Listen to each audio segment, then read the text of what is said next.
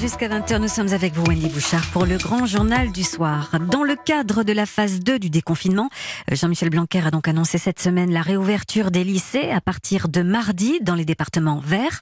En Ile-de-France, à Mayotte et en Guyane, ce sont les lycées professionnels qui ouvriront en priorité. Oui, Marlène, avec une précision apportée par le ministre cette semaine, il avait déjà annoncé le remplacement de l'examen du baccalauréat par le contrôle continu et il ajoute, Jean-Michel Blanquer, à la liste l'annulation de l'oral du bac de français pour les élèves de première. Bonsoir Jean-Rémy Girard.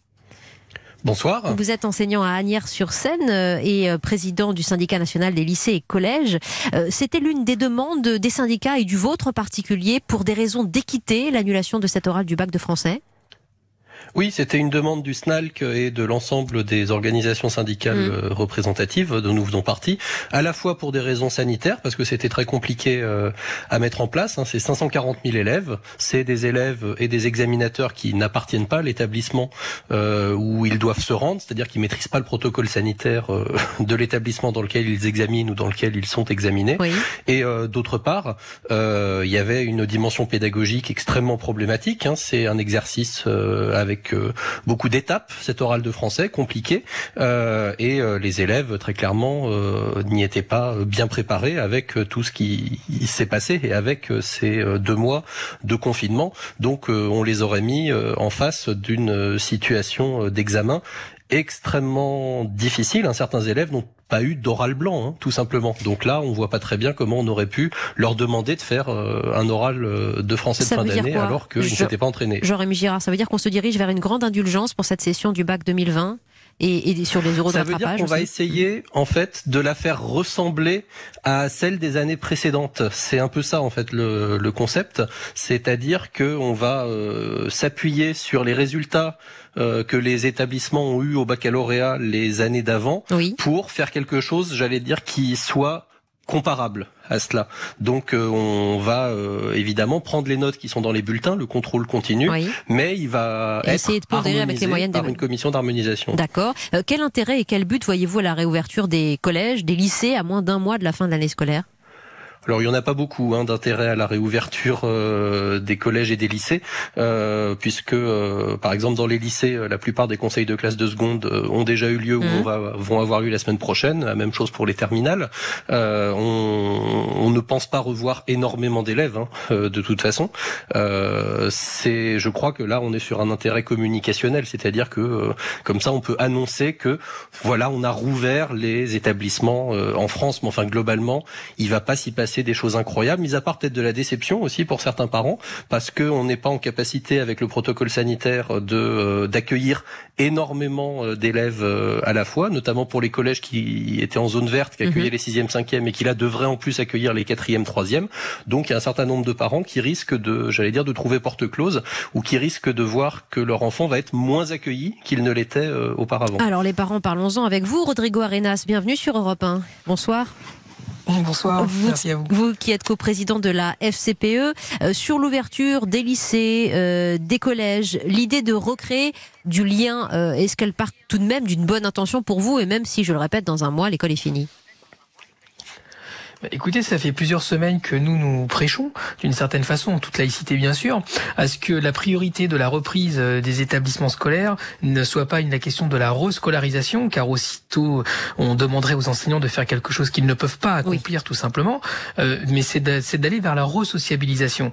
Et pour cela, nous disions que dans la séquence, euh, d'ailleurs, ouvrir les écoles, les établissements, c'est comment dire retravailler dans la vraie vie, autrement que dans le monde virtuel, cette relation, y compris affective parfois, qui s'est nouée entre les enseignants et leurs élèves. Parce qu'il faut le reconnaître, il faut le dire, les enseignants euh, ont mis plus que leur salaire dans, dans cette séquence, et les parents euh, aussi, d'une certaine façon, car euh, comme l'a dit Jean-Rémy Girard juste avant, juste avant, les écoles ne sont pas en mesure d'accueillir tous les élèves. C'est-à-dire qu'aujourd'hui encore, la grande majorité des enfants restent sous la responsabilité des parents, mmh. qui ont été des bons élèves dans la séquence, et d'ailleurs la récompense du gouvernement à leur encontre, c'est de leur baisser leurs revenus, puisque tous les parents sont passés au chômage partiel si l'école ne peut pas les accueillir. C'est quelque part une double peine qui n'est pas juste et qui n'est pas compréhensible parce que ce qui est la grande victoire de cette séquence, c'est que parents et enseignants travaillent enfin main dans la main parce que nous travaillons pour les enfants. Et c'est bien cela dont il est question, c'est la resociabilisation des enfants, car on ne sociabilise pas de la même façon avec d'autres camarades de classe qui ne sont pas les frères et sœurs quand ils sont dans des fratries, ou alors avec les enseignants qui ne sont pas les parents. C'est autre chose.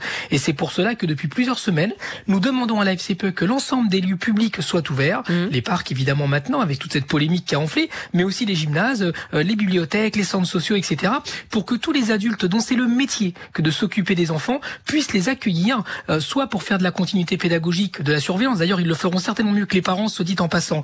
Mais en tout cas, de pouvoir faire en sorte que les enfants se resociabilisent petit à petit, car pendant deux mois, ils ont été dans l'enfermement et pour certains d'entre eux, ils ont vécu cette période de confinement dans des conditions extrêmement difficiles. On pense évidemment aux enfants donc, qui sont dans des appartements exigus, euh, souvent sur des familles monoparentales qui sont les plus violentées dans la situation, en particulier les femmes avec enfants euh, mais aussi euh, celles et ceux qui malheureusement ont été frappés par le deuil, soit dans leur famille proche, soit dans leur connaissance. Donc cela, ça nécessite de prendre soin des enfants avec des professionnels dont c'est le métier et vous dites, que de s'occuper de cela. Il n'y a pas, et ce n'est pas aux, que l'école, de le faire. Que l'école, sachant que 80% des écoles sont ouvertes et que le ministre espère que 100% euh, des écoles le soient d'ici le mois de juin, mais évidemment pas avec 100% des écoles, des écoles accueillies, des élèves accueillis, mais avec au moins un élève qui aura été accueilli, ne serait-ce qu'une journée d'ici la fin du mois de, de juin.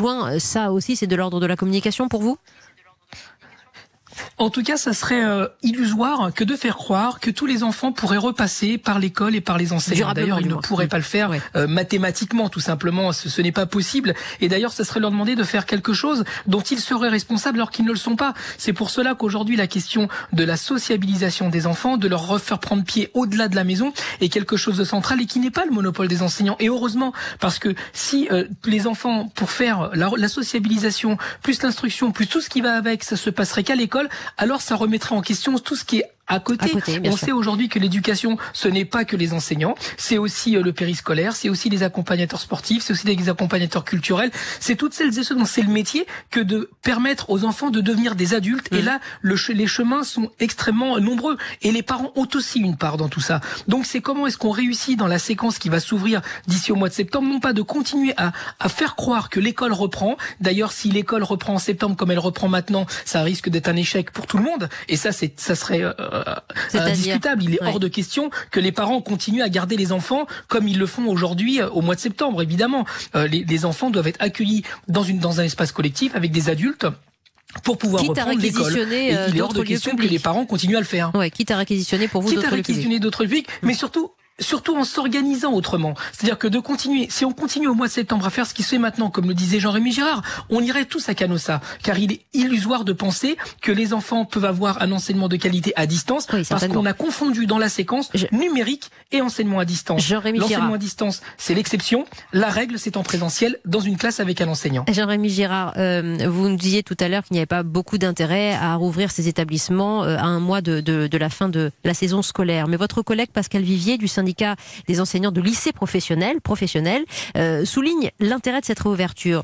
Euh, elle indique que pendant le confinement, 50% des jeunes en CAP ont décroché, 30% euh, de ceux inscrits en bac pro, et que cette réouverture va permettre à ces jeunes des cours de remise à niveau, des, des recherches de stage ensemble, un accompagnement, je veux dire, un peu plus individuel.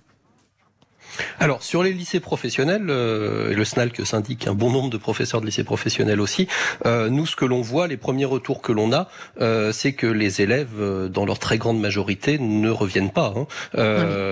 Et que même si on peut pas tous les accueillir, j'ai envie de dire qu'un certain nombre de lycées professionnels dont on a déjà des retours, eh bien il y a de toute façon moins d'élèves qui vont revenir que le nombre d'élèves qu'on propose euh, d'accueillir. Donc, bien sûr, enfin, ceux qui reviendront seront toujours ceux de sauver. Je suis tout à fait d'accord avec ce qu'a dit Rodrigo Arinas hein, euh, là-dessus. Sur la resociabilisation, c'est important. Ce qu'il faut voir, c'est que de toute façon, à un moment donné, là, à l'instant X, euh, quand on se parle, un jour donné, on a 80% des enfants qui ne sont pas dans les écoles, dans les collèges ou dans les lycées. Et ce sera pas tellement mieux sur le mois de juin, de toute manière.